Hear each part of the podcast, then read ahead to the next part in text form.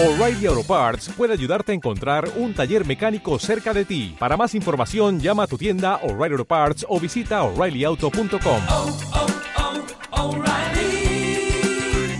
oh, Parts. El Señor esté con vosotros. Lectura del Santo Evangelio según San Lucas. En aquel tiempo dijo Jesús a sus discípulos, Tened ceñida la cintura y encendidas las lámparas. Vosotros estad como los que aguardan a que su Señor vuelva de la boda, para abrirle apenas venga y llame. Dichosos los criados a quien el Señor, al llegar, los encuentre en vela. Os aseguro que se ceñirá, los hará sentar a la mesa y los irá sirviendo. Y si llega entrada la noche o de madrugada y los encuentra así, dichosos ellos. Palabra del Señor.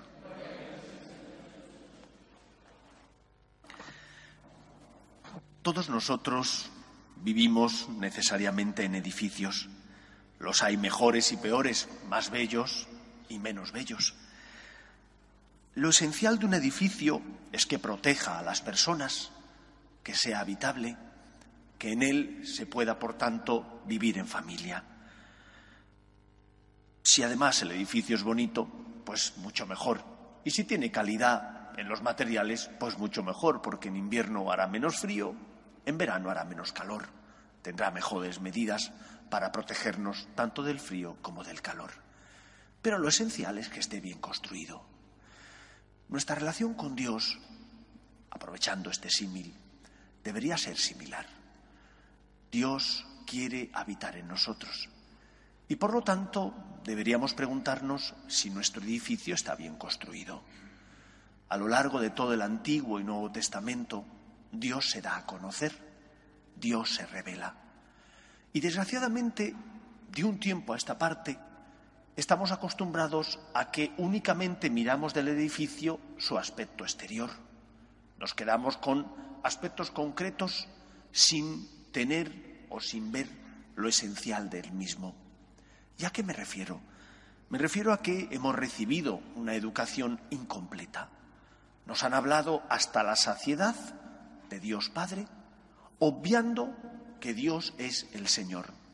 Todo aquello que el Señor enseñó al pueblo de Israel en el Antiguo Testamento, yo soy el Señor, adorarás al Señor tu Dios, a Él solo darás culto, todo aquello que es parte de la revelación de Dios al pueblo de Israel, de golpe y porrazo, lo hemos dejado en stand-by, lo hemos guardado y ya no lo utilizamos.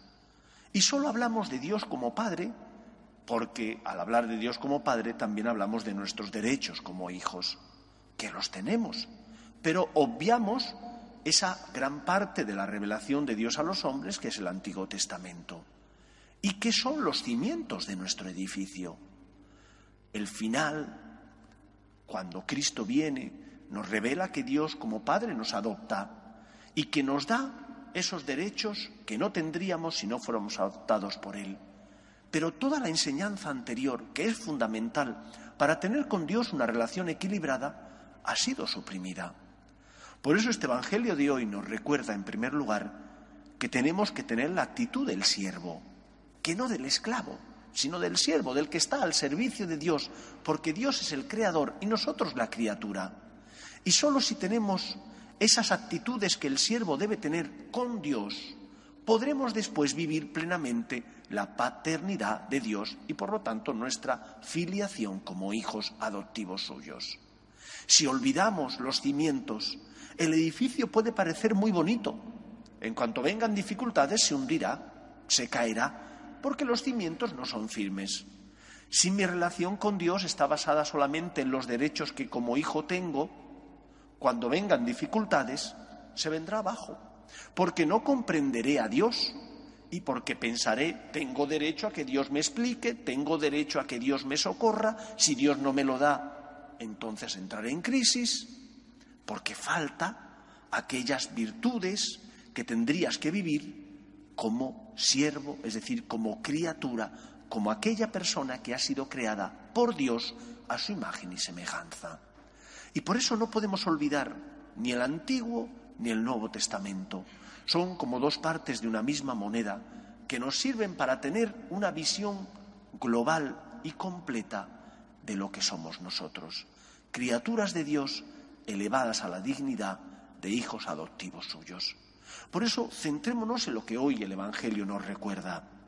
Tienes que estar a la escucha de Dios porque eres criatura de Dios.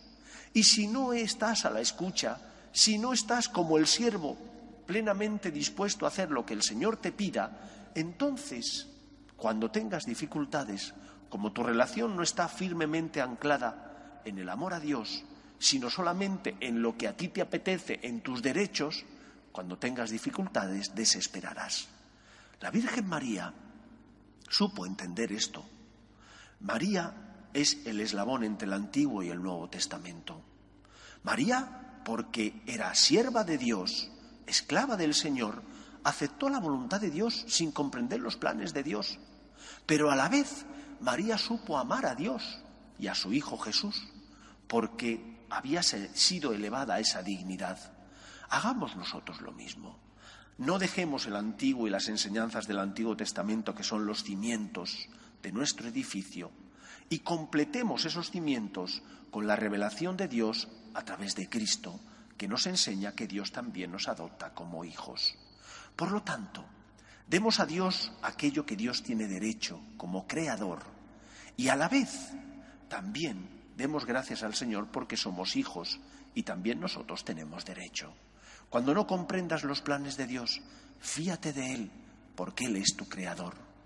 Cuando necesites consuelo y esperanza, ven a encontrarte con Él, porque Él es también tu creador y tu Padre. Y por lo tanto vienes a encontrarte con aquel que es el que te ama, que envía a su Hijo al mundo para salvarte. Pero no dejes a un lado toda la enseñanza del Antiguo Testamento, porque es fundamental son los cimientos sobre los que basar nuestra relación con Dios.